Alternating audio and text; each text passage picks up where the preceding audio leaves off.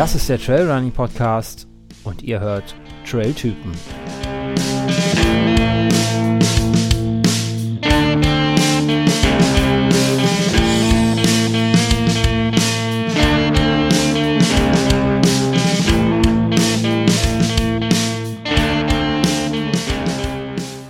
Hallo und herzlich willkommen zum Trailrunning Podcast. Hier bei den Trailtypen heute habe ich ähm, mal wieder einen Gast, wie sich das gehört für diese Episode oder für diese, für diese Show hier.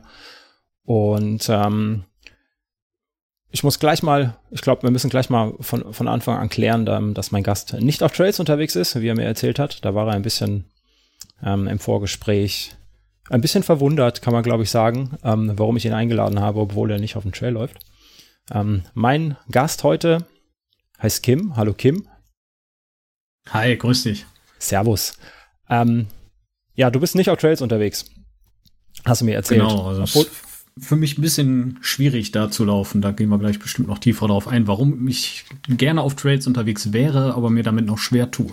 Da tust du noch schwer, das ist gut. Ähm, also der, der ja. kleine Einsatz ist gut, das finde ich gut. Ähm, ja, du bist mh, hm, Läufer seit ein, einiger Zeit, doch aber noch nicht ganz so lange, wenn ich das richtig im Kopf mm. habe, ne?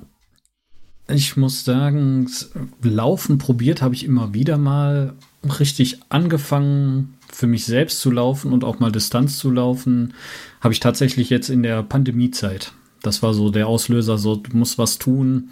Ich war vorher so ein bisschen im Verein Paraleichtathletik unterwegs und äh, da ging halt mehr so der Fokus auf kurze Distanzen, 100 Meter bis 400 Meter. Auch nicht professionell, weil dafür bin ich leider schon ein bisschen zu alt, um da in der Elite irgendwo mitzuspielen. Aber es hat tierisch Spaß gemacht und äh, tat auch meinem Körper sehr gut. Und habe jetzt wirklich durch die Pandemiezeit für mich selber entdeckt, okay, dann gehst du mal zwei Kilometer joggen, dann gehst du mal fünf Kilometer joggen, sieben Kilometer. Ja, und dann hatte ich irgendwann Spleen im Kopf und habe gesagt, guck doch mal von Mal zu Mal, ob du vielleicht auch schneller laufen kannst. Habe mich da informiert mit meiner Trainerin gesprochen, die dann auch sagte, bau doch mal ein Intervalltraining ein und so Scherze und habe dann auch gemerkt, dass die Pace dann immer weiter runter ging und ja, das war dann irgendwann mein Nagel im Kopf. Man glaubt es kaum, ne? Mit Intervalltraining wird man auch schneller. Das ist ähm, was, was ich, was ich irgendwie gar nicht wahrhaben möchte. Ähm, ich verdränge das immer. ja, man muss sich manchmal ein bisschen selbst verprügeln und äh, selbst bestrafen, glaube ich, um dann irgendwo auch mal in andere Sphären einzudringen. Ja, das ist, das ist so. Das stimmt schon. Ein kleiner Nagel dahinter. Mhm. Ja, zu mir erstmal ähm, Prothese ist ja, glaube ich, so ein bisschen unser Stichwort. Warum Paraleichtathletik ist bestimmt gerade schon einer drüber gestolpert. Ähm, 2013 hatte ich einen schweren Motorradunfall und musste im Zuge dessen dann ein halbes Jahr im Krankenhaus verbringen. Ich will jetzt nicht in Details eingehen, weil Viele haben dann bildliches Vorstellungsvermögen. Auf jeden Fall der Fuß. Also es ging um meinen linken Fuß, der mhm. zerstört wurde im Zuge dieses Unfalls. Ich wurde von einem abbiegenden Auto erfasst und ähm, der hat, hatte eine Metallstoßstange. Es war ein alter Opel GT und er hat halt zwischen Metallstoßstange und äh, meinem Motorblock hat er meinen Fuß eingeklemmt. Und ja, hat dann dafür dazu geführt, dass ich notärztlich erstmal im Schockraum behandelt wurde, ein paar Stunden. Halbes Jahr Krankenhaus hatte ich gerade schon mhm. erwähnt, 30 Operationen waren es insgesamt, um den Fuß irgendwie wieder zu retten. Ich hatte Drähte da drin, da musste der Zeh ab und ach, alles Mögliche haben sie damals probiert, um den Fuß zu erhalten. Ich habe es dann nachher akzeptiert, okay, das ist ein Fuß, der ist dran, aber so wirklich zu gebrauchen war er halt nicht mehr. Mhm für mich. Das endete dann so, dass ich dann eine Stunde am Tag stehen und gehen konnte ohne Schmerzen. Also das heißt, morgens aufstehen, im Bad fertig machen, zur Arbeit fahren und ab da hieß es dann schon aufpassen, wie du deinen Tag einstellst, beziehungsweise dann schon mit Tabletten dagegen arbeiten, dass es nicht zu doll in einen Schmerztage wird. Und das waren dann leider auch keine Ibuprofen-Tabletten mehr und so. Hm. Und das, das richtig, ja, richtig gute Zeug quasi, ne? Das ja. Kann ich mir ja, leider, leider. Ja. Es waren dann so wirklich Morphinsachen und äh, andere Scherze dann da drin. Ähm, ich wurde eingestellt auf Medikament, das hieß Lyrica. Ähm, das sollte verhindern, dass ich Phantomschmerzen bekomme, weil der große C amputiert wurde im ersten Zug. Und tatsächlich hat dieses Zeug einfach nur meinen Kopf zermürbt. Also es hat mich so runtergezogen, es hat mich so aus dem, aus dem Alltag rausgezogen, dass äh, das war einfach nur ekelig. Also wie so eine Bubble. Mein Kopf mhm. war in so einer Bubble, in so einer Wolke eingepackt. Äh, ich habe meinen mein Tagesablauf gar nicht mehr richtig auf die Reihe gekriegt und die Schmerzen waren trotzdem vorhanden. Es waren keine Phantomschmerzen, sondern es war in meinen Augen waren es wirklich diese Knochenschmerzen, die ich permanent gespürt habe. Und ja, das dann abzusetzen, Stück für Stück, um dann zu merken, okay, jetzt kommt der Kopf wenigstens wieder klar. Das war schon, das war damals mein größter Erfolg und in dem klaren Kopf habe ich dann gefasst, äh, gesagt, das funktioniert so einfach nicht. Da hm. muss eine andere Lösung her, die ich dann vier Jahre später für mich umgesetzt habe. Ja, so Phantomschmerzen hört man, das hört man ja, ja, also für, für die, die es nicht haben, ne, ähm, ist das das beschreibt ja im Prinzip, dass, dass dir ein Körperteil wehtut, das du schon gar nicht mehr hast, ne? Wie du gerade eben gesagt genau, hast. Genau, ja. Genau, in dem Fall ging es dann halt um den bis dahin abgenommenen großen C, wo man sagte, dass der den Schmerz speichert. Und wobei ich mir gesagt habe, das ist jetzt nur ein doofer C. Mhm. Äh, andere verlieren halt Arme, Beine oder beides zeitgleich bei so einem Unfall oder aufgrund von irgendwelchen Infektionen. Deswegen konnte ich mich da ganz gut selbst therapieren oder musste mich ein bisschen selbst therapieren und Kampfgeist zeigen, um zu zeigen, dass es nicht so ist bei mir. Ja. Also, du hast gerade wirklich Wunschschmerz. Ja, du hast, du hast gerade eben schon ähm, ja den den schlimmen Unfall ähm, erwähnt, sag ich mal. Ähm, du, du schreibst auch darüber, ne? Aber man kann das auch im Prinzip alles alles nachlesen. Du ähm, hast einen Blog. Ähm, da bin ich auch ja auf dich aufmerksam geworden beziehungsweise über Facebook wie du in äh, diversen Laufgruppen ähm, sehr fröhlich und sehr schnell äh, mitunter äh, unterwegs bist. Ähm, dann bin ich auf deinen auf deinen Blog gestoßen und habe eben auch von von dem Unfall gelesen. Und ähm, ja, klar, er war natürlich dramatisch, logisch. ähm, kann man, glaube ich, nicht anders sagen. Ähm, ja. Das, ja, ähm, das ist, also das, das ist, glaube ich, was, wofür, wovor ganz viele einfach auch immer vielleicht einfach Angst haben. Ne? Du warst einfach nur mal eben unterwegs, gar keine besondere Fahrt mehr Motorrad, ne? Ähm, so wie ich das gelesen habe, sondern ich glaube, du warst irgendwie zu einem Treffen unterwegs oder so. Ähm, nee, ganz normal sogar zu meinem Glück auf dem Weg von Arbeit nach Hause. Okay. Also ja. ich arbeite nicht weit oder habe zu dem Zeitpunkt nicht weit von hier weggearbeitet. Das sind äh, zehn Minuten Fahrtweg die man mal eben dann mit dem Motorrad immer gemacht hat, mhm. jeden Tag bei gutem Wetter sowieso. Und ja, und dann, ich würde sagen, Luftlinie 200, 300 Meter von vor meiner Haustür hat es mich erwischt. Also auf meiner Standardroute. Ja, super. Ähm, ja, das, man, man denkt ja immer, ne, uh, Unfälle passieren einem. Nee, erstens passiert einem kein Unfall, ne, denkt man immer. Ähm, zweitens schon gar nicht ja. irgendwie, wenn man mal eben so kurz unterwegs ist, zehn Minuten von zu Hause weg, was ist das denn schon, ne? Ähm, Finde ich, äh, finde ich sehr krass, dass man da, ähm, ich, ich kenne das bei Fahrradfahrern auch ganz oft, ne? Ist ja auch immer das, uns passiert ja immer nichts. Ich bin ja selber auch Rennrad- und Mountainbike-Fahrer. Ähm, wenn man sich da mal überlegt, mhm. dass selbst wenn du hier aus der, aus der Straße abbiegst, ne, kannst ja im Prinzip schon, kann dir einer die Vorfahrt nehmen oder so Scherze. Ähm, ja, hartes Schicksal, würde ich jetzt einfach mal so sagen, wenn man, ähm, äh, ja, man müsste ein bisschen drüber nachdenken. Ähm, da soll es aber Definitiv. heute, heute aber auch, glaube ich, auch nur, ähm, ich sag mal nur am Rande gehen, würde ich jetzt vielleicht mal sagen, ähm, weil es hat natürlich klar das beeinflusst, wo du jetzt heute bist, ganz, ganz klar. Ähm, und ist auch der Grund, warum ich auf dich aufmerksam geworden bin. Du merkst gerade, ich schwimme gerade ein bisschen. Ähm, mhm. Habe ich dir was abgenommen? hast du, hast du mir, ja.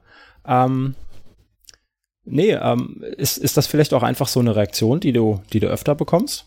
Ähm, dieses, ja, ich meine, du hast in deinem Blog geschrieben, ähm, habe ich heute gerade ich noch gelesen, ähm, man kennt ja normalerweise keine Menschen, die irgendwie amputiert sind. Also sie sind ja nicht so, nicht so präsent. Ähm, Richtig. Irgendwie. Äh, jetzt muss ich sagen, meine ja, Tante, meine Tante ist auch amputiert. Ja. Ähm, die hat auch ein Bein verloren wegen gesundheitlich, also kein Unfall oder so.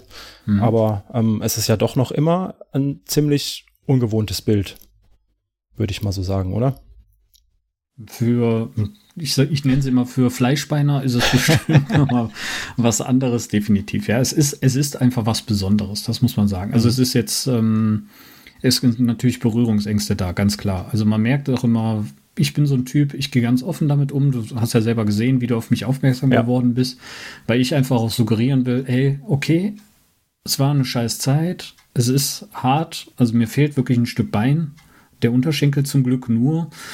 Aber man kann damit dank der Technik heutzutage ganz gut leben. Ich kann sogar sehr gut damit leben. Das ist aber auch nicht oft der Fall. Also man muss da wirklich sagen, dass ich da schon ein echtes Positivbeispiel bin.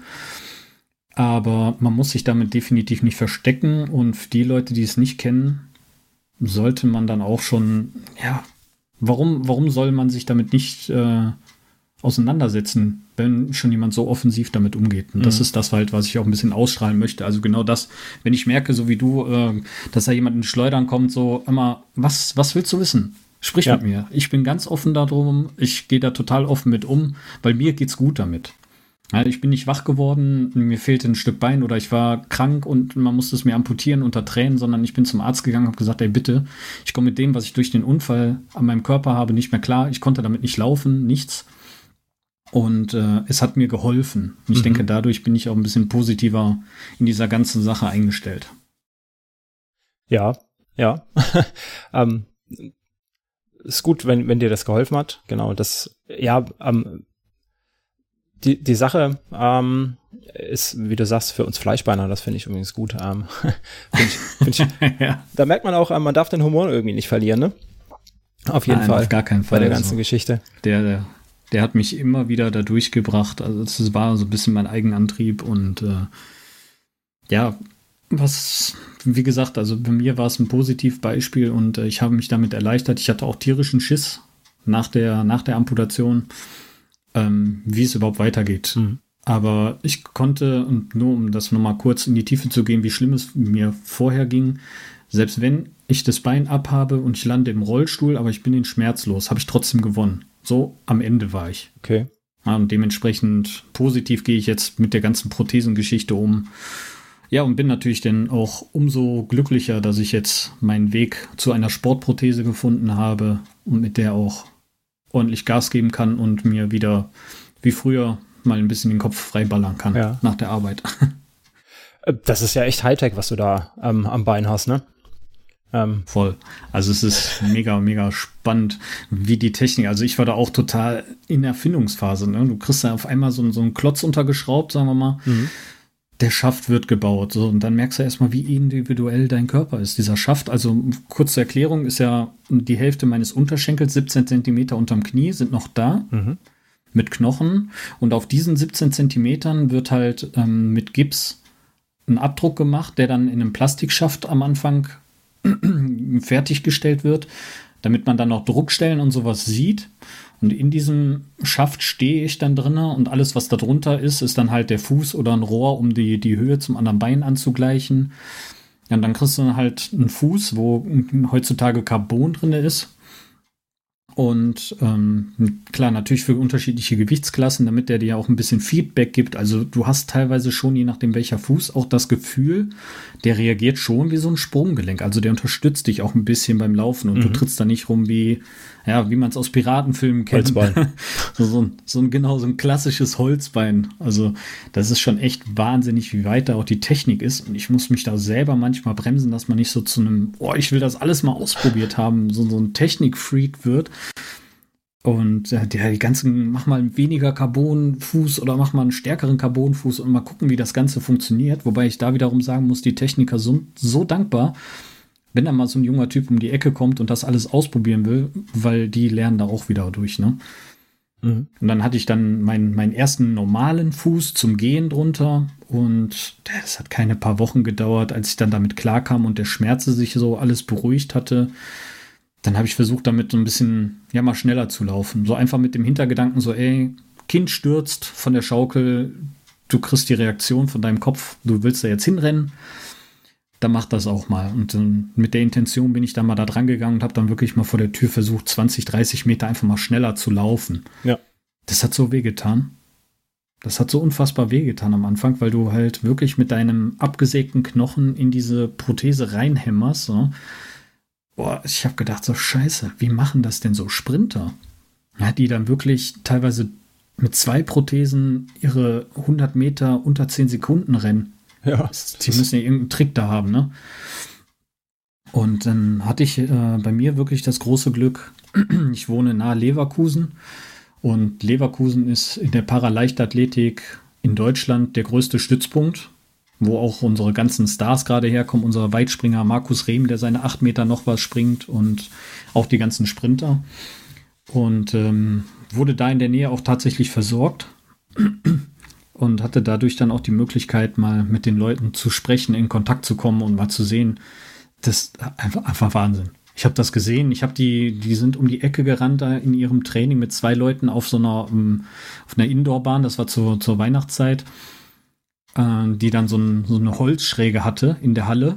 Also eine Leichtathletikhalle, mhm. ein Oval quasi und die Kurven dann angeschrägt. Ne? Und das war so eine Holzkonstruktion. Und dann kannst du dir vorstellen, die haben da eine Carbonfeder drunter und die ballerten da drüber. Ich habe gedacht, da kommt eine Horde Pferde um die Ecke gerannt.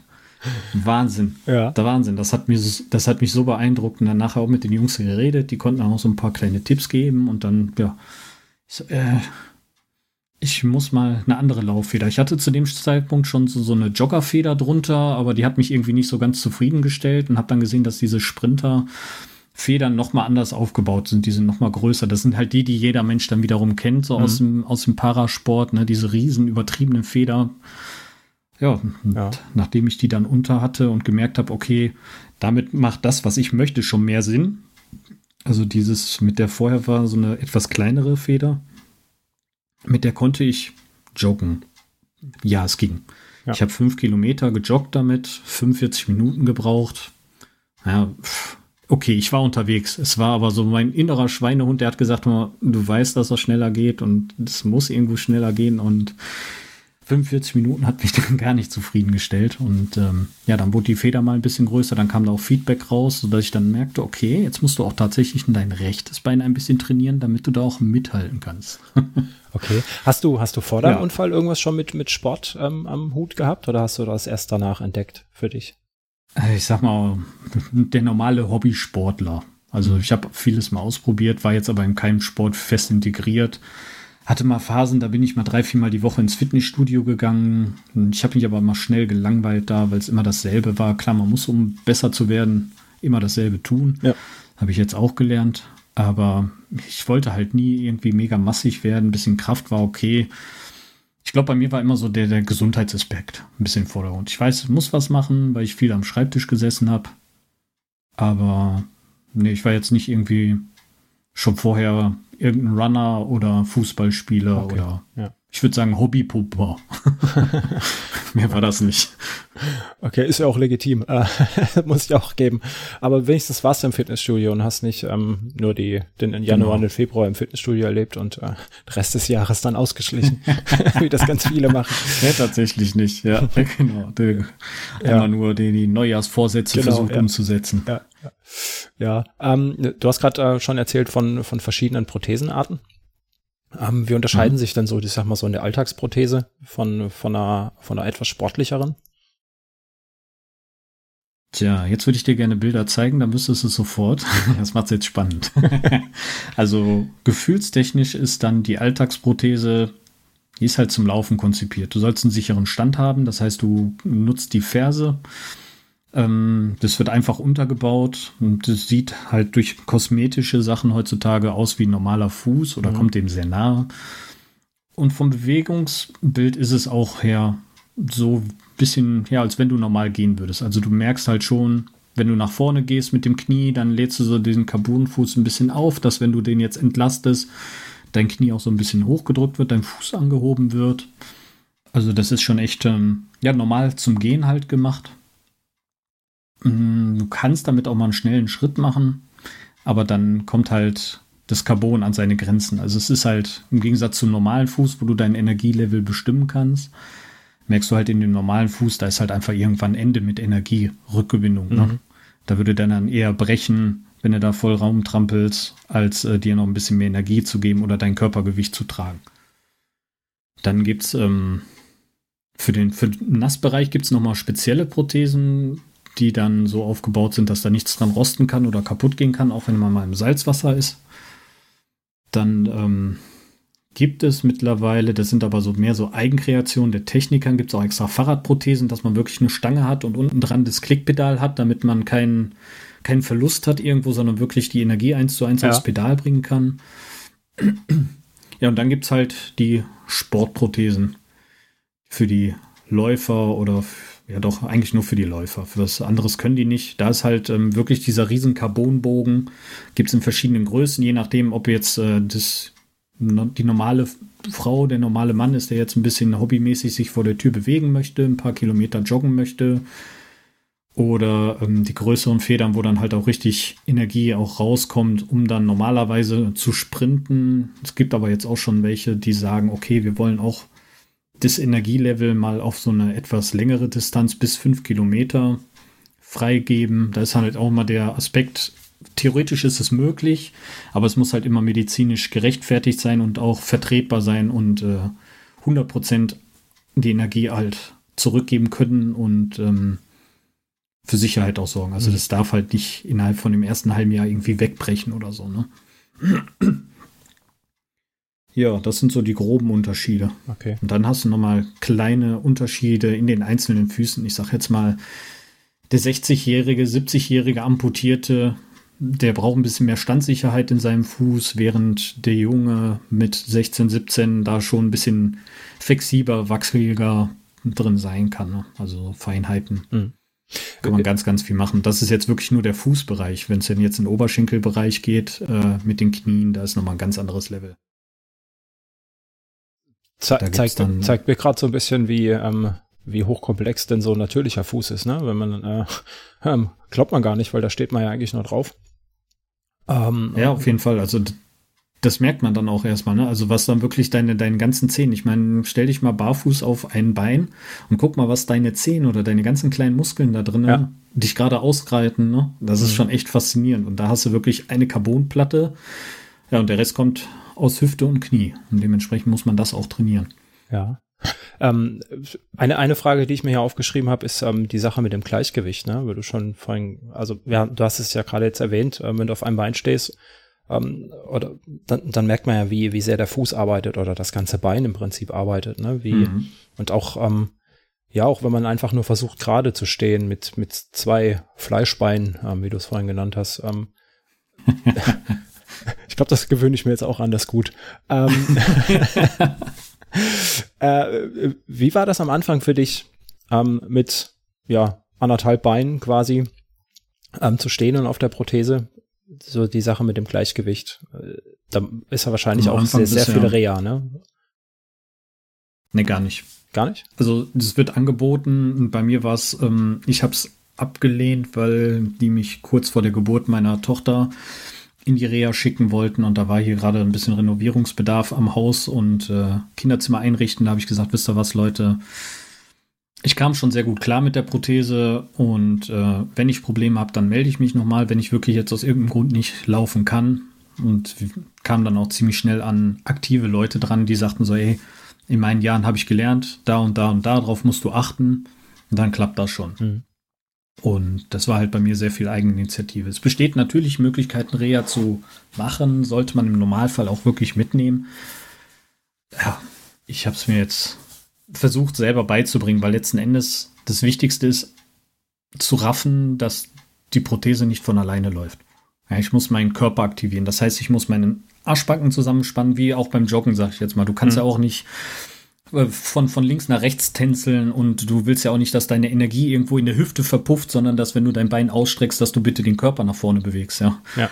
Und äh, das ist da jetzt in der Situation nochmal umso wichtiger. Also das heißt wirklich, die Rumpfmuskulatur muss gestärkt werden, muss auch beim Laufen aktiviert werden. Und wenn man das beherzigt, dann hat man schon einen Großteil der Miete, was Bewegung mit Prothese angeht, hinter sich gebracht oder aktiviert und äh, auch gut umgesetzt. Gleichgewicht ist wirklich schwer.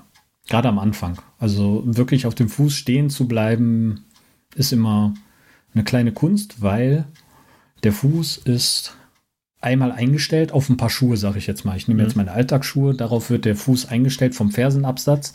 Laufe ich barfuß durchs Haus, durchs Haus, passt da schon wieder die Höhe nicht hundertprozentig. Das heißt, da fange ich schon wieder an, ähm, dass ich nicht 100% gerade stehen würde mit dem Bein.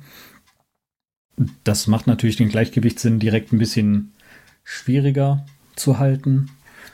Aber im Grunde ist es auch hier wieder eine Trainingssache. Das muss man dann halt wollen und nicht sagen, hey, klappt nicht, scheiße jetzt, sondern mhm. wirklich dann drangehen, okay, probier es mal aus. Bleib mal kurz auf der Prothesenseite stehen, bleib mal fünf Sekunden draufstehen und ansonsten, wenn du gar nicht draufstehen kannst, muss man vielleicht auch mal mit dem Techniker sprechen, warum das nicht funktioniert. Vielleicht wurde auch irgendwas falsch eingestellt. Aber ich glaube, dass das Gesündeste ist wirklich zu sagen, so, ey, das ist jetzt keine Prothese, sondern das ist jetzt mein persönliches Sportgerät und damit muss ich halt auch wieder trainieren. Hm, ja. Das ist, glaube ich, ein ganz guter Ansatz, ja. Hast du, hast du wohl recht. Ähm, wie ist denn die Prothese fest? Du sagst gerade, du kannst auf deiner Prothese stehen. Ähm, also einbeinig quasi. Wie, wie ist denn die festgemacht mhm. an, an dir? Das, ja. Äh, das ist eine gute Frage, ne? Wie stellst du es dir denn vor?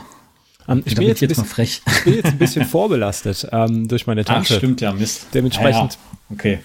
Ähm, also ähm, frühere Bilder hat man gesehen, da war das ja irgendwie mit Gurten festgegurtet, ähm, so die ganz alten Dinger, ja, genau. sag ich jetzt mal. Ne? Ja, ja. Genau, stimmt. Das waren auch wirklich so die ganz alten Dinger. Habe ich tatsächlich in der äh, Krankenhauszeit auch jemanden kennengelernt, der sagte, ich will nichts anderes. Ne? Mhm. Wird auch heute noch hergestellt, wer es möchte. Ähm, moderne Variante ist jetzt bei mir, nennt sich ähm, Vakuumschaft.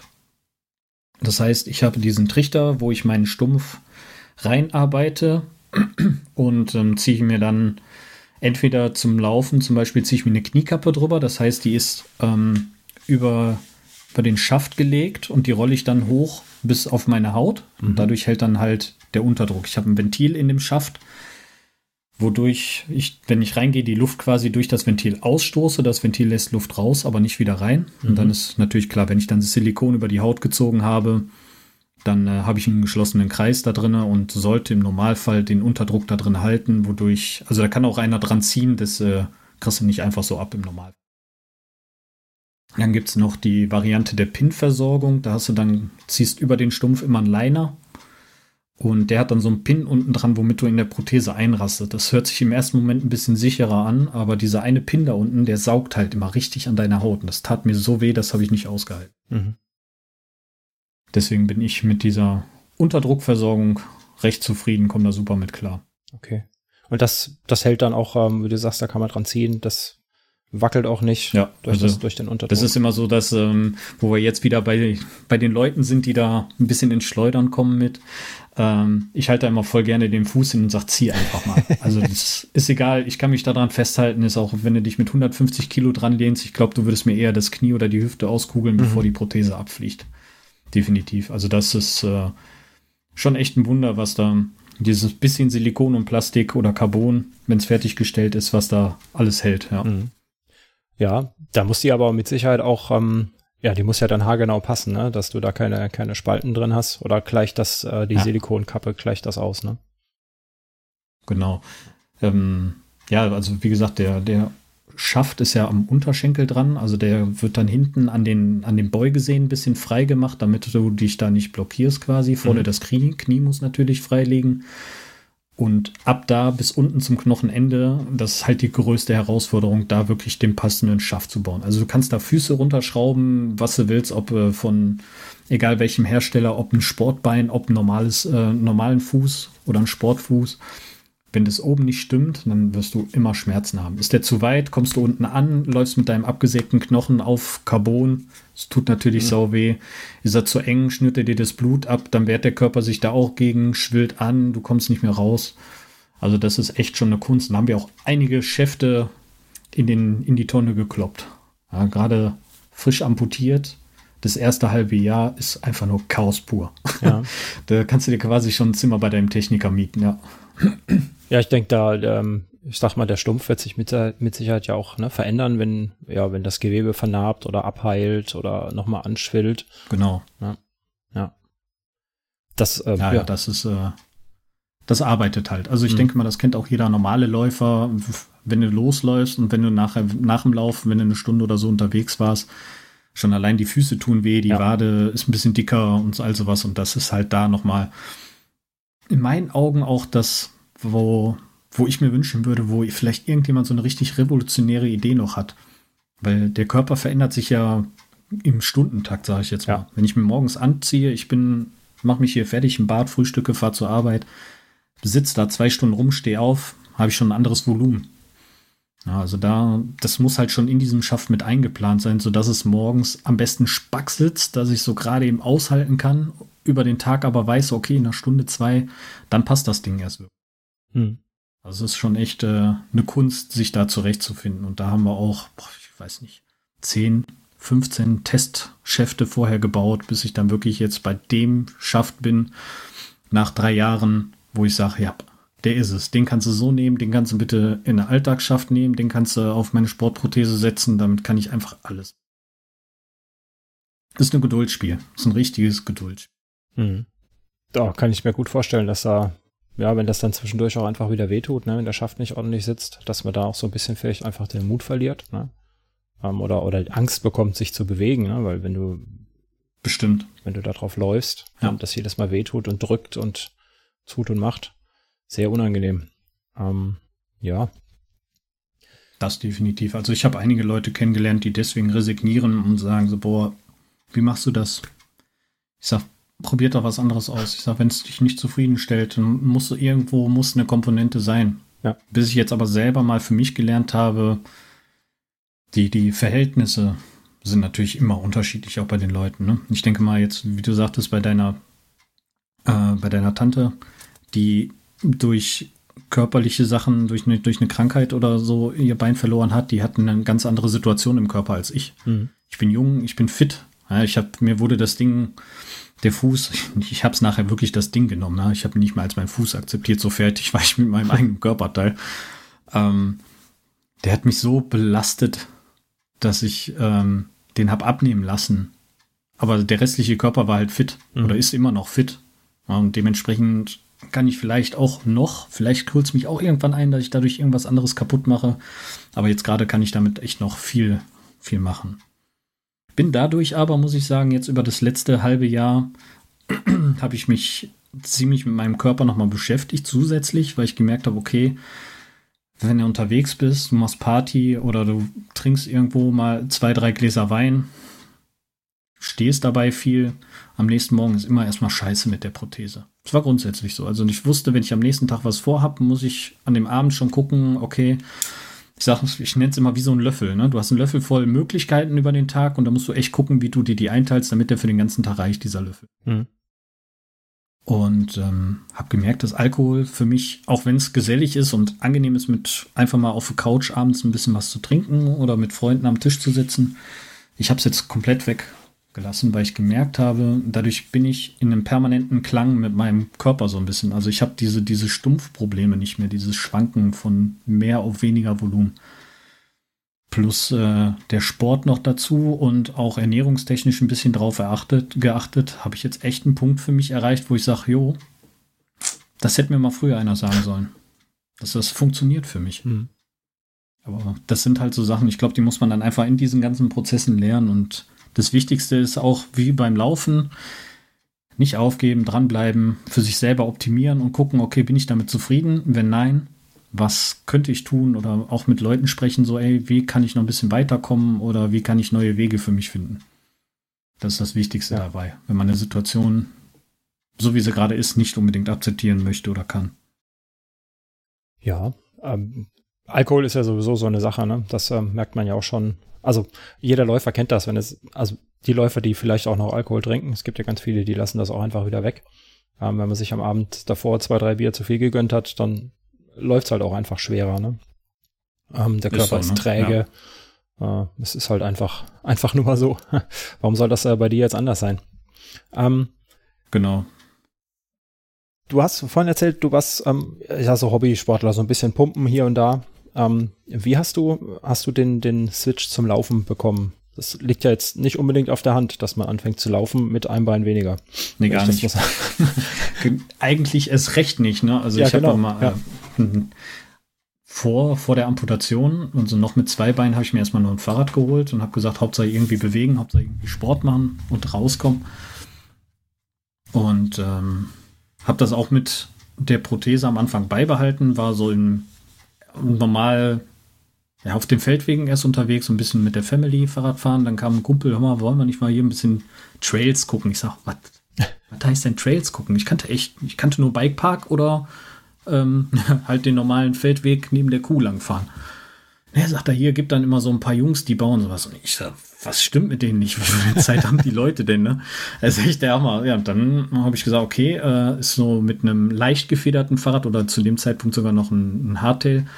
Nicht ganz so cool, habe mir dann auch so ein Enduro-Fahrrad geholt und habe mich völlig eskaliert. Das hat einfach so Spaß gemacht und ich habe gemerkt, okay, mit der Prothese, ich habe mir Magnetpedale geholt, um dann den Halt für meinen Kopf da drauf zu haben.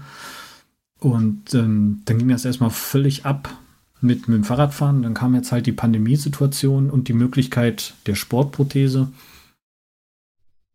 Und da fing das jetzt wirklich so an, dass ich sage, okay, Fahrradfahren ist zwar okay, aber alleine ist dann doch irgendwie doof und mhm. bist halt auch länger unterwegs. Und über so fünf Kilometer auslasten, und das klappt eigentlich ganz gut und das tut dir auch gut. Jetzt muss ich sagen, im Vorfeld war ich ja schon, hatte ich ja gerade angerissen, mit dem, mit dem Paraleichtathleten, ja. habe ich dann auch ein bisschen trainiert. Ähm, wir haben es dann geschafft, also nicht von mir, sondern die Gruppe gab es vorher schon. Das war so eine, so eine Breitensportgruppe, sag ich jetzt mal. Schon mit dem Ziel laufen, aber Fokus lag hauptsächlich darauf, Stabilität im Körper aufzubauen, um den Alltag besser zu meistern. und daraus kristallisierte sich dann so ein paar Leute, die sagten, oh, Sportprothese ist doch ganz interessant, lass mal ein bisschen joggen, lass mal ein bisschen Übung machen. Diese Basics, das Lauf-ABC, Steigerungsläufe, mal ein Gewicht um den Gürtel schnallen und mal 30 Meter damit laufen und solche Scherze mhm. halt. Und es hat mir so Spaß gemacht, es hat echt nochmal gekickt irgendwie, ich weiß nicht warum. Weil Laufen war nie meins. Also wenn ich vorher mit, mit zwei Beinen noch, ähm, wenn ich da joggen musste, dann war ich joggen. Ich weiß gar nicht, ob ich joggen war, ehrlich gesagt. das hat, es war einfach so, nein, warum? Ja, also ich will ja auch, Cardio ist ja auch äh, eine spanische Sprache, ne? kennt ja. man ja vielleicht von manchen Pumpern. äh, Cardio ist halt, es macht den Körper klein und ähm, ne, macht auch schwach und deswegen ja. muss man das nicht machen. Also, Klar, Cardio ist, ist schlecht. War, ne? Cardio ist ganz schlecht. Ja, ja. Ähm, ja deswegen, um da die Kurve jetzt nochmal zu kriegen, ich habe früher null Sport gemacht, was das Laufen angeht und äh, bin durch diese Breitensportgruppe ans Laufen gekommen, weiß auch noch genau, wie ich das erste Mal gestorben bin, als ich mit denen gelaufen bin. Und habe dann gemerkt, okay, es ist anscheinend möglich, weil die anderen Jungs schaffen das auch. Und das sind jetzt nicht die Stars, die Paraleichtathleten, sondern das sind wirklich normale Breitensportler. Und äh, jetzt streng dich mal ein bisschen an. Und habe dann da ziemlich schnell meine eigenen persönlichen Erfolge gehabt und habe gesagt, boah, da kannst du jetzt so cool dran anknüpfen. Und dann bin ich einfach dabei geblieben und habe so, es war einfach mein Ding auf einmal. Ja. Mhm. Ja, ähm, laufen muss man, muss man, muss man halt auch lernen, ne? Auch, vor allem auch lieben lernen. Das ist ja, ähm, das wird ja, glaube ich, jeder, jeder Läufer wird das irgendwie so am Anfang mitbekommen haben. Ich, ich kenne das auch. Am Anfang ist Laufen so furchtbar schwer. Ähm, das ist so furchtbar anstrengend. Äh, müssen wir mit den ersten Kilometern. für dich auch so, ja? Ja, natürlich. Auf jeden Fall. Ähm, so die ersten Kilometer oder die ersten fünf Kilometer. Ähm, und ja, das ist, also warum sollte man auch laufen gehen? Ne? Das ist einfach nur anstrengend. Ähm, fährst du lieber Fahrrad, ähm, bin ich auch voll bei dir, dann kannst du zwischendurch mal die Beine baumeln lassen und einfach mal in der Gegend rumgucken ja, ja. und dich entspannen und trotzdem sportlich sein. Das geht beim Laufen halt irgendwie nicht, zumindest am Anfang nicht. Hm. Ähm, bin ich voll bei dir. das ähm, muss man halt auch irgendwie erstmal lernen. Das, ähm, das dauert beim Laufen sehr, sehr lange, bis man bis man es genießen kann, glaube ich. Hm. Definitiv. Auf jeden Fall, ja. Ähm, du hast gerade eben Fahrrad ja, gesagt. Ja, das ist halt. Ja, erzähl, Entschuldigung. Das ist ähm, gerade das, das Laufen lernen. Also bei mir war es ja wirklich anfangs das Gehen lernen, dann das langsame Laufen lernen und dann daraus immer merken, dass es ein bisschen schneller geht, mhm. dass du zwar kaputt bist, wenn du das erste Mal ausprobierst, aber wenn du es ein zweites, drittes Mal machst, dass es dir schon leichter fällt. Ne? Also da ist natürlich, wenn man von, von null wieder anfängt, ich nenne das immer so, wie, wie so ein kleines Kind. Die fallen, wie oft fallen die auf die Nase, bis sie vernünftig laufen können? Ja. Und so, an diesem Punkt habe ich halt auch wieder angefangen, hatte aber auch genauso schnell die Erfolge wie so ein kleines Kind und dementsprechend bin ich da wahrscheinlich auch noch ein bisschen eher dran geblieben. Ich bin jetzt nicht rausgegangen und gesagt, boah, jetzt musst du mal was für dich tun, ich muss jetzt mal ein bisschen laufen gehen. Sagen die alle, sagt mein Arzt und dann machst du das mal. Ne? Ja, hast Spaß dran finden ist, glaube ich, ganz wichtig. Mhm. Du hast gerade eben, äh, wo du erzählt hast vom Fahrradfahren, ähm, Magnetpedale, normale Klickpedale funktionieren wahrscheinlich nicht, ne? Also Hab ich Schiss vor. Hast du Schiss? Sag ich ganz ehrlich. Da, das wäre ja. auch das, äh, ne, da, darauf will ich glaube ich auch hinaus. Ähm, also wir drehen ja unsere Füße einfach nach außen, um da rauszukommen. Ähm, und hm. das ist ja, glaube ich, ist das, das bei einer Prothese? Ja. Es funktioniert. Ich kenne auch sogar Oberschenkel-Amputierte, die äh, ihr Rennrad bewegen und auch Klickpedale fahren. Es muss funktionieren. Ich habe es jetzt für mich selber ehrlich gesagt noch nicht ausprobiert, weil ich hatte damals die MacPads, die Magnetpedale entdeckt, für gut befunden und habe dann auch nicht mehr weitergeguckt. Okay. Also ich habe normale Leute gesehen, die einfach mit ihrem Pedalen, mit ihren Klickpedalen auf die Fresse geflogen ja. sind und das brauche ich jetzt nicht. Ja, ja. ja. ich hatte es einfach für mich ausgeklammert, wobei es mit den Magnetpedalen für mich auch schon ein, zwei Situationen kann, wo ich sage, wop, das war jetzt doch schon knapp, äh, mhm. wo man noch nicht weiß, wäre es jetzt mit dem Klickpedal vielleicht doch noch diese fünf Millisekunden länger gewesen, wo du dann auf die Schnauze geflogen wärst. Das weiß ich nicht. Ich werde es bestimmt mal, also wenn es, momentan, wie gesagt, bin ich auf dem Enduro nur unterwegs, habe aber schon Bock, mal vielleicht auch so ein Duathlon zu machen und mir dafür noch ein Rennrad zu organisieren. Ich glaube, da würde ich es dann doch mal ausprobieren. Mhm. Also du wirst auf jeden Fall mit Klickpedale irgendwann mal umfallen. Ähm, so, ich weiß nicht, also Ne, also das hat man einfach mit Klickpedalen, dass man an der Ampel steht und ähm, das Bein ausklickt und dann war es das Falsche. Ähm, dann fällt man in die andere Richtung. Ähm, da wird ja, glaube ich, jeder, jeder Rennradfahrer wird dir da was erzählen können. Wie er dann im Stand ja, hinterm bestimmt. Auto einfach umfällt und äh, du machst ja dann auch nichts. Du kriegst das Bein ja dann nicht mehr aus den Pedalen raus.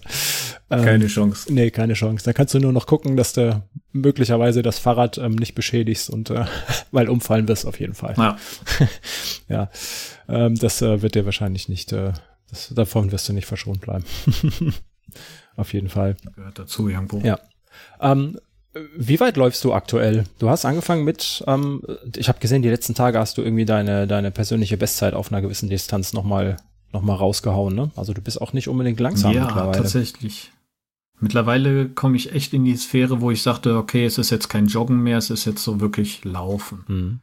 Ähm, angefangen oder mein, meine Intention war immer, weil ich da so auch gute Strecken hier habe, wo ich dann halt auch gerade unterwegs bin, also nicht gerade, sondern schon hoch und runter, aber aus Asphalt laufen kann.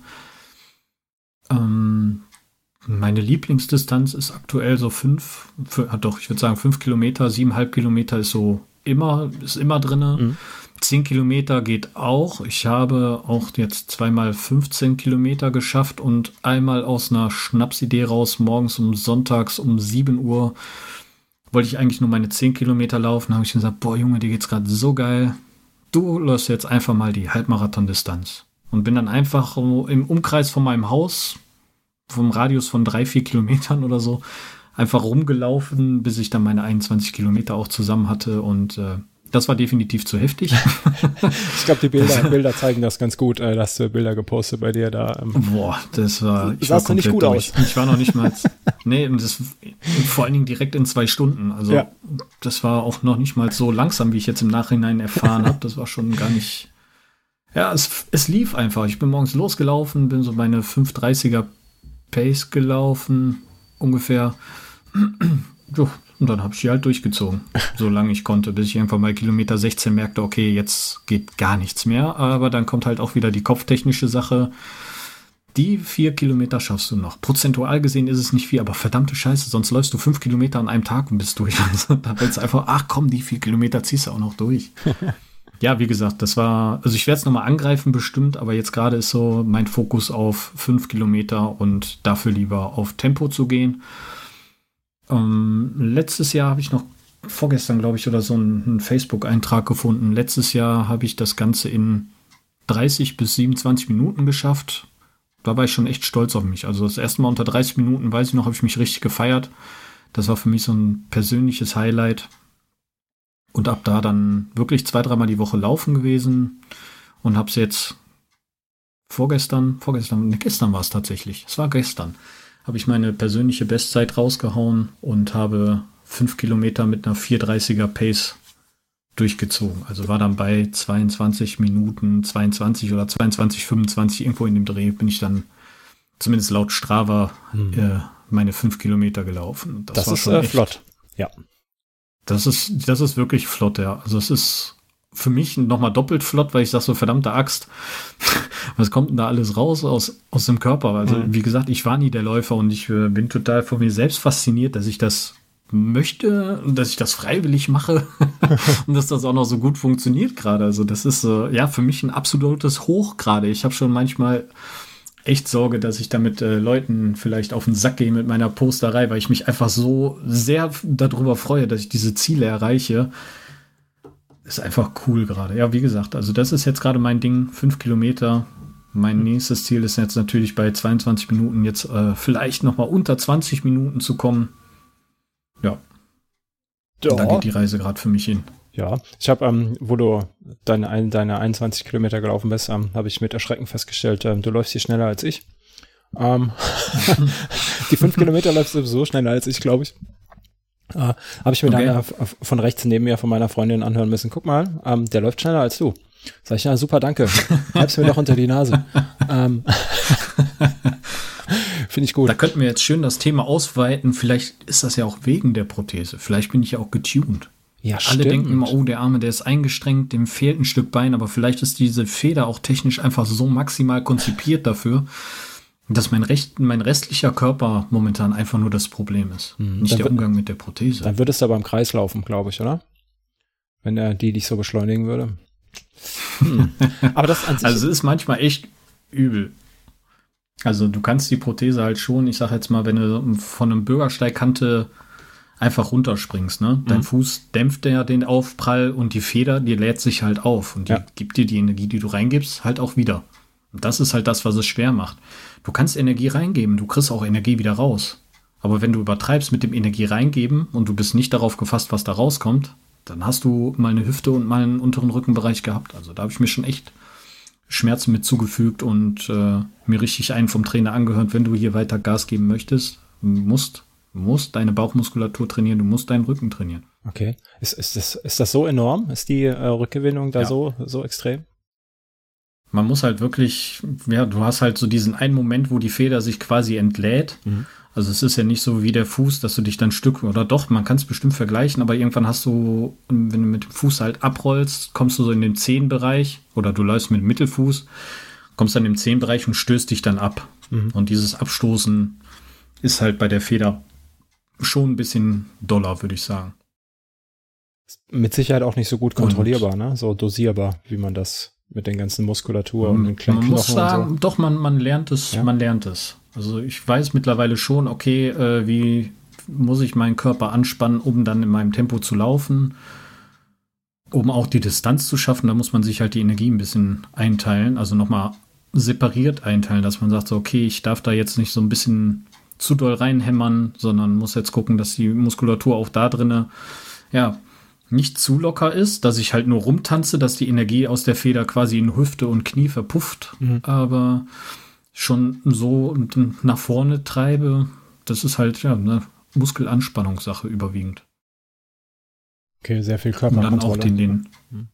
den, ja genau, den Vortrieb dann daraus zu generieren, ne? dass er auch wirklich nach vorne und nicht äh, wie so ein Kaninchen nach links oder rechts schießt. Und da komme ich dann, oder können wir gerne den Kreis gleich schließen zum Trailrunning, warum ich es nicht machen kann ähm, wenn du mir jetzt Kieselsteine hier vor die Tür legst, wo eigentlich gerade asphaltiert ist, mhm. und ich komme auf diesen einen Kieselstein, und dieser kleine Kieselstein, je nachdem wie der liegt, entscheidet der, wohin meine Energie geht. Weil du hast dann wirklich nur diesen Kieselstein als Auflagefläche und wenn die schräge Seite jetzt, sag ich mal, zu mir zeigt und mhm. ich kann da nicht drüber abrollen, dann katapultiert die mich auch mal nach hinten und überstreckt mein Knie nach hinten. Ah, okay. Ja, ja da halt fehlt richtig, halt das Sprunggelenk, ne? Da fehlt einfach dieses Kugelgelenk genau. im Fuß. Ja. Mhm. Da sind aber, also da gibt es auch noch Möglichkeiten, auch mit anderen Sohlen und sowas da zu machen, aber ich muss sagen, für mich selbst äh, ist das schon ne, Herausforderung. Also mhm. ich probiere es immer wieder mal auch mit den Kiddies in, in langsam, dass wir dann wirklich mit einer, weiß nicht, ich sag mal als Beispiel jetzt so eine 630er Pace dann nur versuchen, erstmal gröbere Wege zu gehen oder zu laufen. Aber das, ich habe immer wieder Situationen, wo ich sage so, nee, da habe ich einfach keinen Nerv drauf. Das tut weh. Das tut halt wirklich weh dann nochmal, ne? wenn es in eine andere Richtung geht und du willst da gerade nicht hin. Ja. Und du bist halt irgendwann körperlich ein bisschen schwächer Okay, ja. Ich würde es echt ja. gerne machen. Also, ich meine, ich war in Österreich Fahrrad fahren und ich kann mir auch gut vorstellen, da so quer durch die Berge mal von einer Bergspitze zur anderen mal so eine Stunde rüber zu laufen oder zwei wahrscheinlich eher bei den Bergen. Aber für mich eher, wie soll ich sagen, es ist noch große Herausforderung. Also ich möchte es irgendwann noch mal probieren, vielleicht mit technischen anderen Ansätzen, wobei ich da echt das Problem in meinem Körper sehe. Ich glaube, es ist wirklich ein Kopfding gepaart mit, ähm, mit Technik vielleicht. Okay, ja. Ja, ich meine, ähm, Trailrunning muss, muss man ja sowieso auch lernen, sage ich mal. Ne? Jeder, der von der Straße kommt ähm, und erstmal ins Gelände geht, ähm, wird da wahrscheinlich auch erstmal merken, dass ja der Körper ganz anders belastet wird. Ähm, dass die Sprunggelenke da ganz schön gefordert werden auf dem unebenen Boden, ist ja auch schon, ist ja auch schon so nicht einfach zu laufen. Ja, kann ich mir gut vorstellen. Das stimmt. Ja.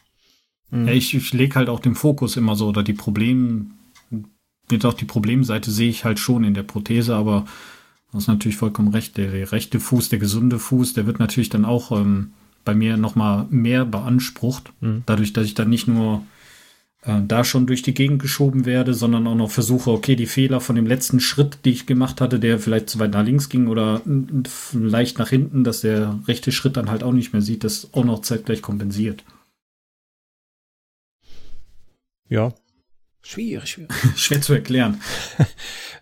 ja, nee, ich, ähm, ist mit Sicherheit schwer zu erklären, aber ich glaube, ich kann mir das ganz gut vorstellen, ähm, wie das, was für Problemchen, sag ich mal, ähm, das, das ähm, verursachen könnte, wenn du das immer ausgleichen musst, ja. Ja, aber wenn es da irgendwann mal technische Lösungen gibt oder ich meine, es muss ja nicht jeder auf dem Trail, ne? Jetzt mal ganz ehrlich. Ähm, du bist jetzt gerade so weit, ja. du, du läufst so schnell auf, auf der Straße, ähm, mittlerweile auch sehr, sehr weit. Ich meine, 21 Kilometer ist, ähm, ist scheiße weit, muss man einfach mal so sagen.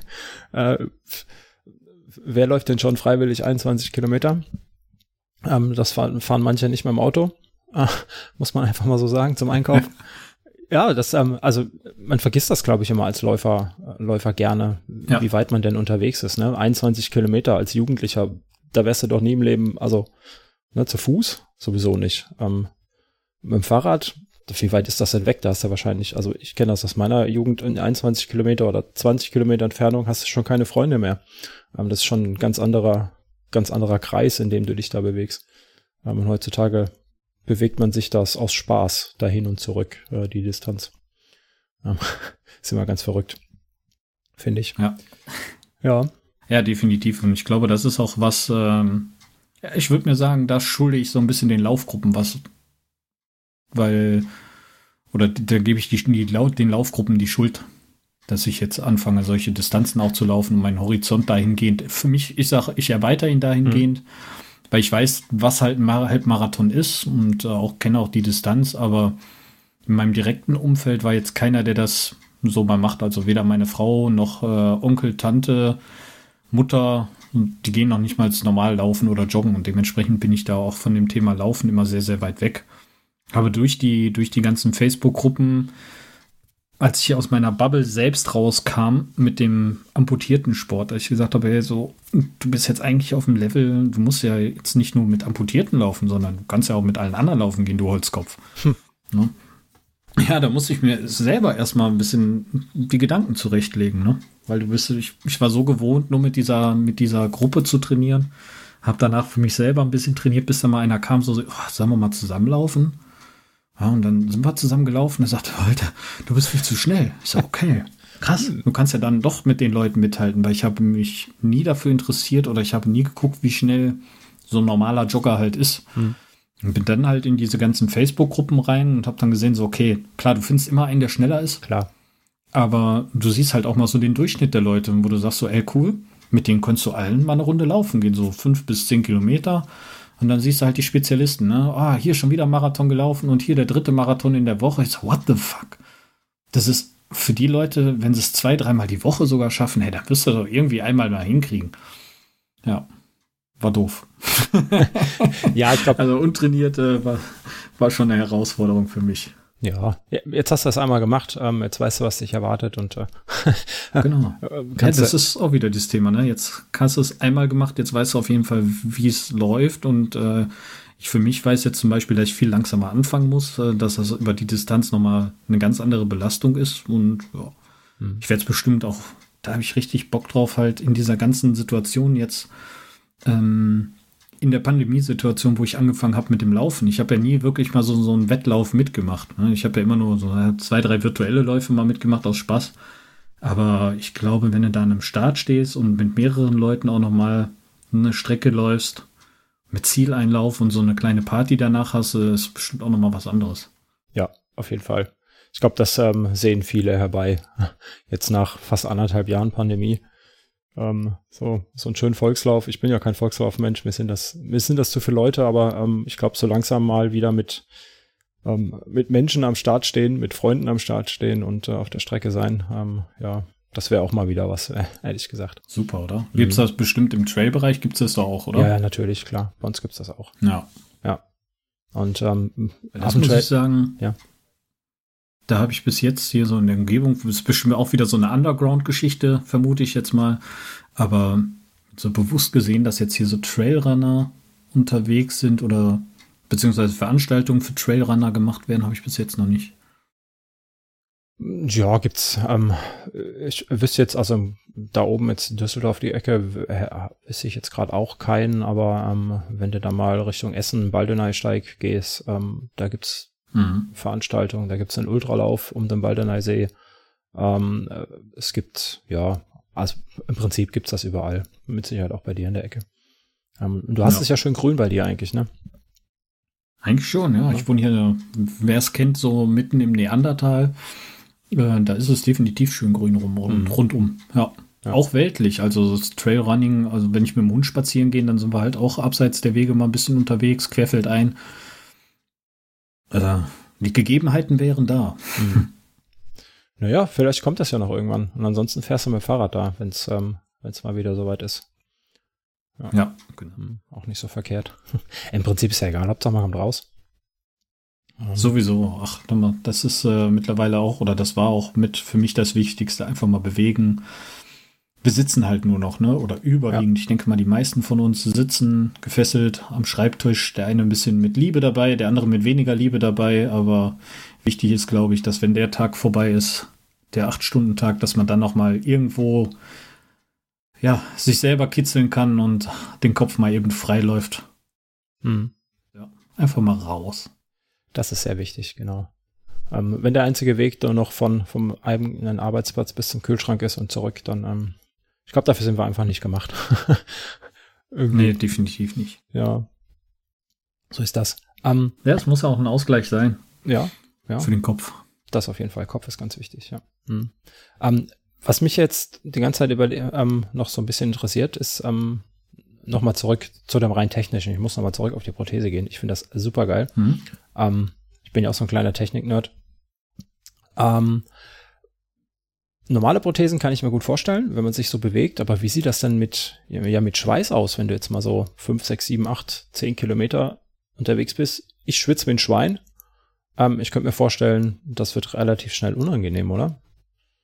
oder? Ja. ja. Das ist wirklich ein Problemthema. Weil, hatte ich ja eingangs gesagt, ähm, das Ganze hält mit Unterdruck. Und das heißt, du hast ein geschlossenes System. Du hast einen Silikonüberzug über deine Haut, in dem du die ganze Zeit stehst, plus diese Kniekappe. Und ja, ich sag mal, beim kalten Wetter jetzt, so Winter, Frühling, ist es noch okay. Aber ab, ja, der Moment, wenn man anfängt halt zu schwitzen draußen, ne, 15 Grad, ein bisschen Sonnenschein dabei, dann wird es halt auch doof. Das ist auch ein Grund, warum ich gerne fünf Kilometer laufe. Die kann ich einfach so durchziehen, das passt. Mhm. Aber wenn ich länger laufe, dann komme ich immer in diese Bedolie. Eigentlich müsstest du jetzt mal kurz anhalten, das ganze Wasser aus, der, mm, aus dem Liner und aus der Prothese rauskippen, um dann wieder weiterzulaufen. Um wirklich hundertprozentig Halt da drin zu haben und nicht irgendwie sich im Schweiß zu verlieren. Ja. ja. Es wird mit der Zeit echt, echt unangenehm macht sich dann dadurch bemerkbar, dass man halt in der Prothese mehr arbeitet. Also die, die Haut fängt an da drinnen zu arbeiten, du reibst in der Prothese und das kann natürlich auch blöd werden für die Haut und auch für die Tage danach. Mhm. Weil sobald dann eine Reizung entsteht oder die Haut irgendwo ein bisschen offen ist, dann, ja, es gibt immer kleine Helferlein, so ein Zinksalbe oder mal so ein Blasenpflaster auf so eine offene Stelle, aber im Normalfall heißt das wirklich Prothesenpause. Und das heißt dann, ja, zu Hause ein bisschen durch die Gegend hüpfen oder wenn es rausgeht, dann mal bitte die Krücken mitnehmen. Und da hat man wenig Bock drauf. Ja, glaube ich gerne. Das ist auch wieder ganz schön, ganz schön umständlich dann, ne? Wenn man sich das mit dran gewöhnt hat. Ja, es schmeißt einen schon so ein bisschen, ein bisschen zurück. Und es ist nochmal ein Risiko dann dabei, wenn man sagt, wirklich ohne Prothese, weil es besteht immer die Gefahr, mal zu stolpern. Mir ist es auch passiert, bin ich zweimal bin ich äh, wegen vergessener Prothese auf die Nase gefallen, weil mein Kopf irgendwie gesagt hat, so du hast ja keine Schmerzen, irgendwie ist der Körper vollständig, hatte die Prothese aber aus, abends auf dem Sessel, wollte dann einfach nur Holz am Kamin nachlegen, bin aufgestanden, wollte den Schritt mit links machen und sah aus dem Augenwinkel noch, da liegt was auf dem Boden. Ah. Ja, und als ich dann merkte, dass ich irgendwie keinen Halt in meinem Schritt fand, äh, merkte ich dann auch, was da auf dem Boden lag. Es war dann die Prothese. Verdammt, stimmt. Ja. Ja, das sind so Sachen, ja, wenn halt nichts wehtut, dann vermisst man halt auch nichts und dann ist alles normal im Kopf und da war ich irgendwie im Gedanken. Ich glaube, ich hatte mhm. sogar meinen Blog geschrieben zu der Zeit. So, konnte das zum Glück noch retten. Also ich hatte den Stumpf ein bisschen abgewinkelt und bin dann nicht draufgeflogen, weil bei meinem ersten Sturz habe ich mich dann einfach nur aus Gewohnheit versucht mit meinem Fuß abzufangen und habe dann das Bein ausgestreckt und bin voll ah, auf den schlecht. Stumpf gelandet. Das war richtig schlecht auch damals für die Heilung. Da hatte ich auch mal ganz kurz Angst, dass ich dadurch irgendwas kaputt gemacht hatte, aber Glück im Unglück waren es mhm. keine weiteren Schwierigkeiten, die sich dadurch durchzogen. Ah, das sind Sachen, da denkt man gar nicht dran, wenn man da nicht dran denken muss. Fällt mir gerade auf. Ja, klar. Nee. das, das ist so ein Reflex, da fängst du dich halt einfach irgendwie ab, aber ja, hm. Ja, du stolperst halt und dann äh, streckst das Bein aus und dann genau. hält dich das Bein schon, ne? Ja. ja. Hm. Und den Reflex hat der Körper halt auch noch und äh, den setzt er dann halt auch. Hm. Schlecht. Verdammt. Hm. Gut, nicht gut. Ähm. Ja, nicht gut in dem Sinne, aber wie gesagt, äh, bei mir jetzt noch immer glücklich abgelaufen, aber es kann halt auch richtig doof werden. Wenn man dann ungeschützt da drauf fällt, also wenn du gar nichts drum hast, keinen Liner, keine, keine Schutzhülle drauf, dann ist da halt der Knochen ein bisschen empfindlicher. Ja. Puh, ähm, der ist ja dann auch nicht irgendwie irgendwie abgerundet oder so, oder doch? Oder haben die das, also ich, ich stelle mir das vor, wenn da, bisschen, wenn da harte also, Kante auf, auf Fleisch trifft. Ähm, ja. Er wird schon ein bisschen operativ zurechtgefeilt. Also okay. ich ja, will das jetzt hier nicht zu weit ausreizen. Nee, müssen wir auch nicht, aber. es wird halt schon abgetrennt und ein bisschen abgerundet, sodass es äh, möglichst angenehm ist. Es werden auch die Muskeln werden ja das Waden, Waden- und Schienbeinmuskeln werden da verbunden, mhm. zusammengenäht als Schutz für den Knochen. Und äh, das Ganze sollte dann schon ein bisschen soft drin liegen, ja. Gut, aber äh, angenehm ist es dann trotzdem nicht, wenn man drauf fällt. Ja, gut. Ähm. Nee. Hm. Kannst du so ein bisschen nachvollziehen mit so einem gebrochenen Knochen? Also wenn du sagst, du hast den Knochen gebrochen und dann da einer drauf rumdrückt. So in die Richtung geht das vom Schmerzverhalten. Ja, mein letzter Knochenbruch ist ein paar Jahre her. Ähm, das war ein, vorsichtiger, ja? Es, ja, es war ein Oberschenkelhalsbruch, da konnte ich auch nichts für. War auch ein Auto. Ähm, in meiner, meiner früh, ganz frühen Jugend, äh, als kleines Kind noch. Ähm, weiß ich nicht mehr. Hat wahrscheinlich auch sehr weh getan, schätze ich mal. Das ist schon zu lange her. Ja. Mh, hm, wie sind denn denn so deine, deine Ziele, was, was die Lauferei angeht oder den Sport an sich? Wo möchtest du vielleicht ja. noch hin? Wo möchte ich hin? Ich möchte für mich selber, möchte ich gerne mal gucken, wo ich mich hinkriege, was können fünf Kilometer anbelangt. Weil ähm, für diese ganze Sprinterei auf diesen Kurzdistanzen, 100 Meter, 200 Meter, sehe ich mich mittlerweile nicht mehr. Einfach nur, weil ich sage, da ist der Körper schon zu eingerostet. Da müsste ich sehr viel Energie noch in Flexibilität, Mobilität stecken. Und äh, deswegen Fokus auf fünf Kilometer. Ist jetzt so für dieses Jahr auf jeden Fall vorgesetzt. Äh, eigentlich war mein Ziel, unter 25 Minuten mal zu laufen. Habe hm. ich jetzt geschafft.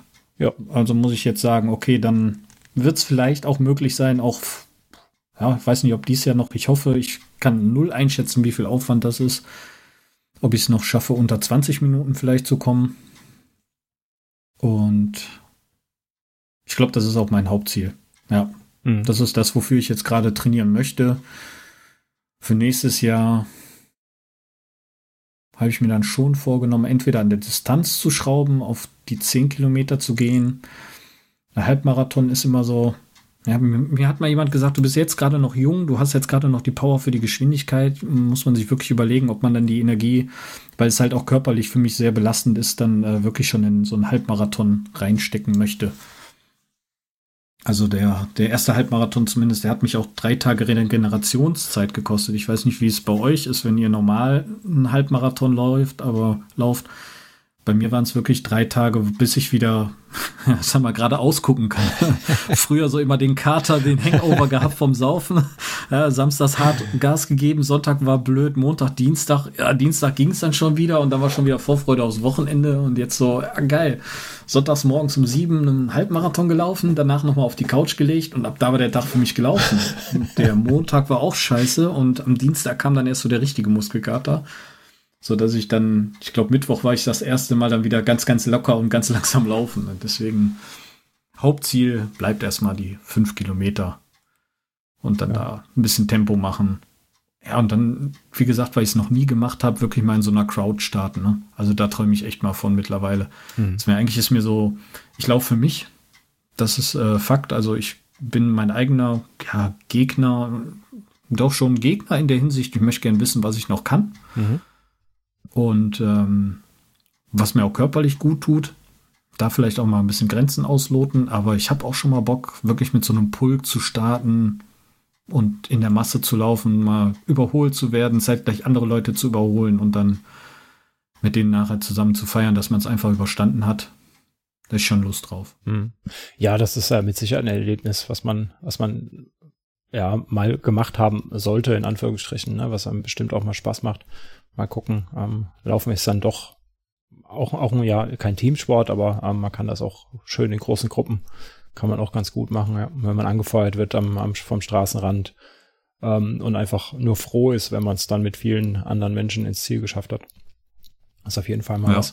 Ähm, und ich sag mal, wenn du jetzt dann versuchst, unter die 20 Minuten zu kommen, ähm, dann kannst du auch relativ weit vorne mitlaufen. Ne? Also für so einen Volkslauf, fünf Kilometer Volkslauf, wirst du auch jetzt mit deinen 22 Minuten, ja, kannst du mal ordentlich was reißen. Das ist nämlich nicht langsam. Das auf jeden Fall. Schauen wir dann. Ja, ich äh, bin Gibt mal, mal ich sehe ich sehe immer, ich sehe es immer, da sind immer Leute, die sind schneller als ja. einer. Also es gibt immer diesen einen, der für irgendwas anderes trainiert, der vielleicht auch andere Ambitionen hat, der sich über so einen Volkslauf vielleicht nur mal so aus Spaß kaputt lachen möchte und da mal mitläuft oder einfach mal gerade eine Herausforderung haben möchte. Wäre natürlich mega für mich. Äh, das wäre ich glaube, in meinem Leben, auch so im Kind, also ich war nie so ein Mensch oder Typ, Jugendlicher oder Kind. Äh, ich habe mal Tischtennis gespielt, aber nee, ich hatte nie diese Ernsthaftigkeit dabei, dass ich sage, jo, nimm's mal an einem Turnier bei und gibst da mal richtig Feuer oder holst mal für die Klasse nochmal den, den letzten Schliff raus, damit wir so einen Klassenpokal kriegen oder so oder eine tolle Urkunde. Das gab's noch nie. Ja, das äh, ist, glaube ich, auch mal so ein kleiner Ansporn dabei, dass man mal so, so eine kleine Auszeichnung sich hier ins Regal hängen darf. hm. Ja. ja. Wird auf jeden Fall gut werden, glaube ich, wenn du das erstmal an der Startlinie glaub stehst. Auch. Ich glaube auch. Ja. Ja. Wahrscheinlich ähm, renne ich dann viel zu schnell los und mache die ganzen Anfängerfehler wieder und lass mich voll mitziehen. Natürlich, logisch. Alles andere wäre auch nicht äh, wäre auch nicht legitim. Äh, das muss man machen. Ja, man ne? muss bei seinem ersten Wettkampf zu schnell loslaufen ähm, und nach der Hälfte der Fall. Zeit äh, sich überlegen, warum man den Scheiß eigentlich macht. Auf jeden Fall. Ja. Das muss sein, das muss sein, das gehört dazu. Ja. Ähm, wenn äh, kennst du, wenn du das Format hier kennst, wenn du vielleicht schon die eine oder andere Folge gehört hast, dann ähm, weißt du, dass zum Schluss nochmal drei Fragen kommen? Die ich ähm, quasi jedem Gast stelle. Ähm, die würde ich dir jetzt stellen. Und dann ähm, schauen wir mal, was du dazu antwortest. Verdammt. Verdammt. Ich hätte vorher stalken müssen. Mach gar nichts, sind keine schweren Fragen, du musst nichts auswendig lernen. Ähm, die erste Frage wäre, wie du dich motivierst beim Laufen, wenn es zwischendurch mal schwer wird.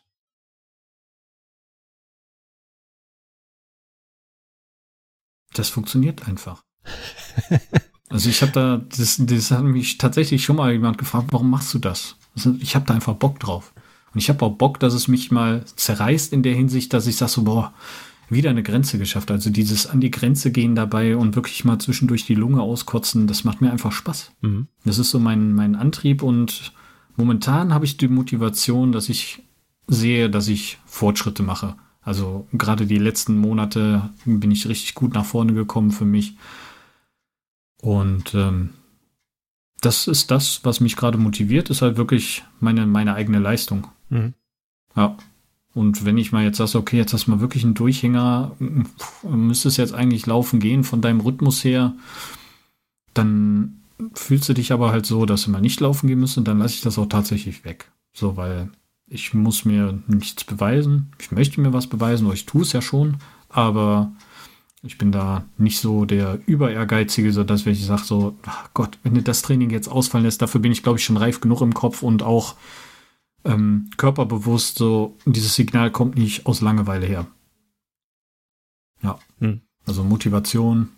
Beim Laufen allerdings mittlerweile gerne mit Musik weil die mich noch mal ein bisschen davon ablenkt, dass ich nicht zu doll auf die Prothese achte. Ich habe mich so auf dieses Prothesenbild versteift. Ich habe auch beim Laufen auf meine Füße geguckt, ähm, um zu gucken, wirklich, wo läufst du jetzt, wo trittst du auf?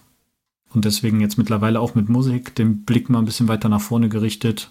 Und das kickt auch noch mal rein. Wenn mhm. man da so eine schöne Playlist hat, die Motivation raus, nach dem Arbeiten, halbe Stunde freiballern. Es macht einfach nur happy mittlerweile. Ja. Ist wirklich äh, eine coole Sache geworden.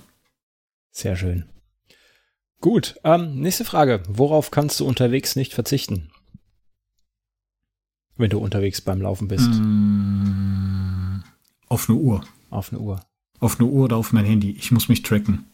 Also die Geschwindigkeit ist mir sogar zweitrangig. Ich gucke da zwar drauf, habe auch schon mal ganz ehrlich gelernt, äh, das mal sein zu lassen, sondern wirklich nach Gefühl zu laufen. Aber ich weiß nicht, wie das bei dir ist, aber ich muss zumindest so diese, dieses Kilometer sammeln irgendwo. Das, das finde ich voll spannend. Ja. Das tut mir auch gut. Ich möchte das auch. Ja. Deswegen ist mir beim, beim Laufen schon die, die Laufuhr recht wichtig, dass ich die dabei habe. Ja. Mhm. Mit was für eine Uhr läufst du? Äh, tatsächlich bis vor kurzem mit einer Apple Watch. Die habe ich jetzt letzte Tage verkauft und jetzt schaue ich gerade mal, was der Markt hergibt, so in Richtung Garmin, Forerunner oder mhm. ja, das ist so, ich glaube, ich bin jetzt bei der Forerunner oder bei der Phoenix so ein bisschen hängen geblieben, wobei ich mir bei der Phoenix wirklich dann den Nutzen-Kosten-Faktor noch nicht so ganz gesehen habe. Ja, die sind halt auch unverschämt teuer, ne? Ja, mittlerweile schon, oder? Ja. Also, die haben zwar ein paar nette Gimmicks dabei, aber muss ich, also die, die, ich glaube, die höchste mit ihrem Solar-Pling-Pling, was sie da alles drin haben, mittlerweile 800, 900 Euro. Hallo? Das ist frech, oder? Wir reden immer noch um eine Uhr, ne? ja, also, ja. Ja, ich fand 200 Euro oder auch die, die Apple Watch, die hat, glaube ich, 400 Euro oder 450 Euro gekostet. Das fand ich schon echt heftig. Mhm. Aber da war halt noch dieser Smartwatch-Gedanke dabei und äh, ja, jetzt ist es nur eine Sportuhr. Da habe ich am Anfang gedacht, okay, die ist dann bestimmt günstiger, ne? Mhm. Aber das sind ja mittlerweile auch Smartwatches mit ein bisschen bei. Ja, das ist ähm, Technik ist immer teuer. Das ist keine Smartwatch, keine Smartwatch mit Sportfunktion, sondern eine Sportuhr mit Smartfunktion. So kann man es, glaube ich, beschreiben.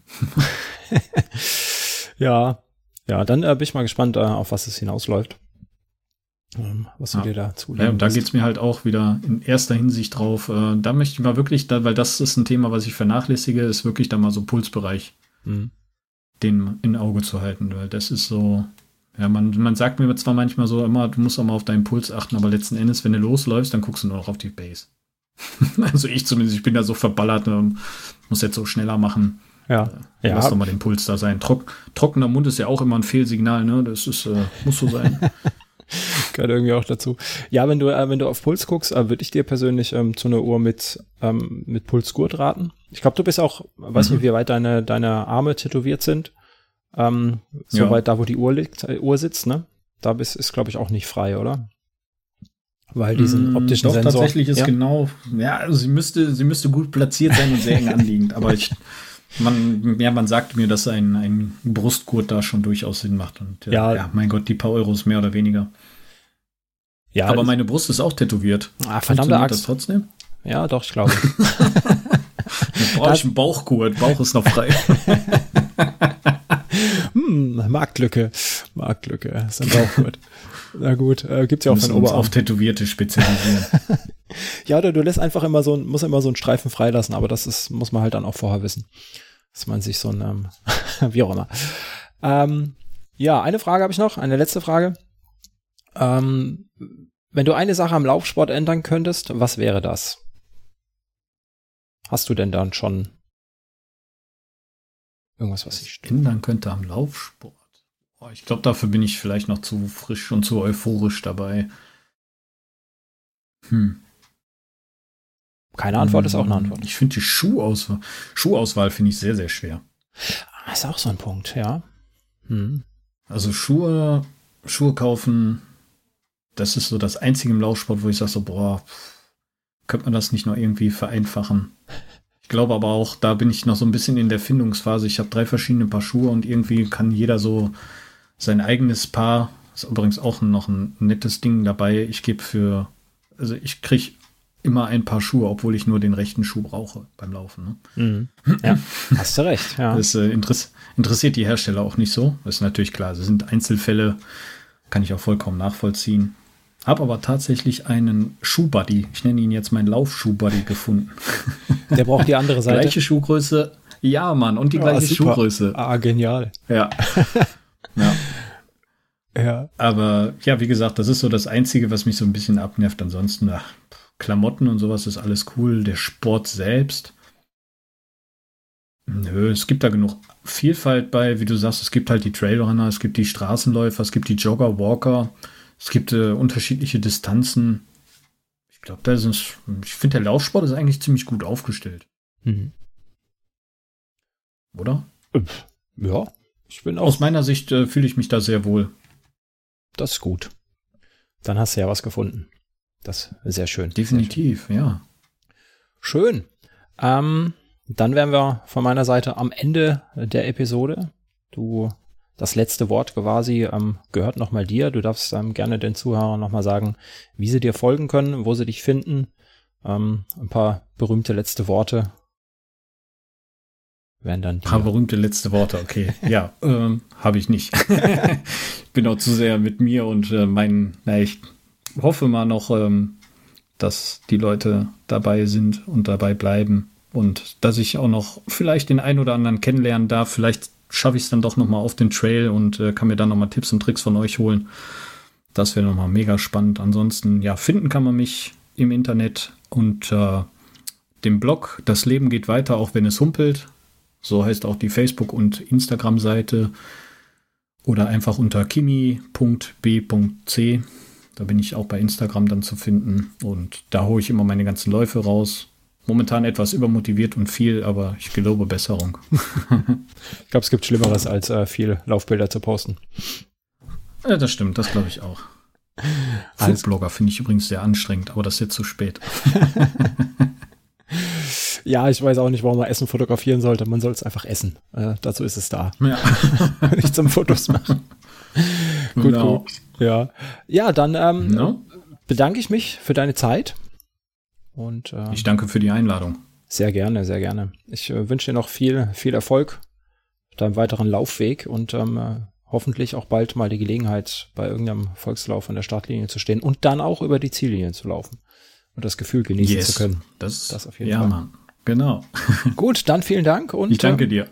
Mach's mal gut. Einen schönen Samstag noch. Bis dann. Du auch. Jo. Tschö. Ciao.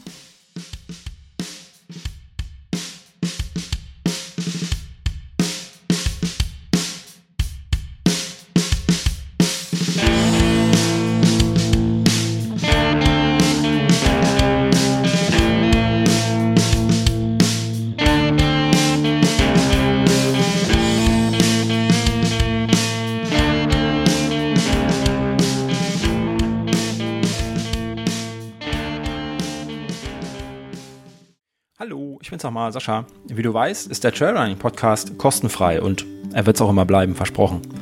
Damit mir das gelingt, kannst du mich, wie einige andere auch schon, bei der Produktion unterstützen. Dafür schon mal ein dickes Dankeschön an euch da draußen. Das geht ganz einfach, zum Beispiel durch einen Dauerauftrag, per Steady oder per PayPal.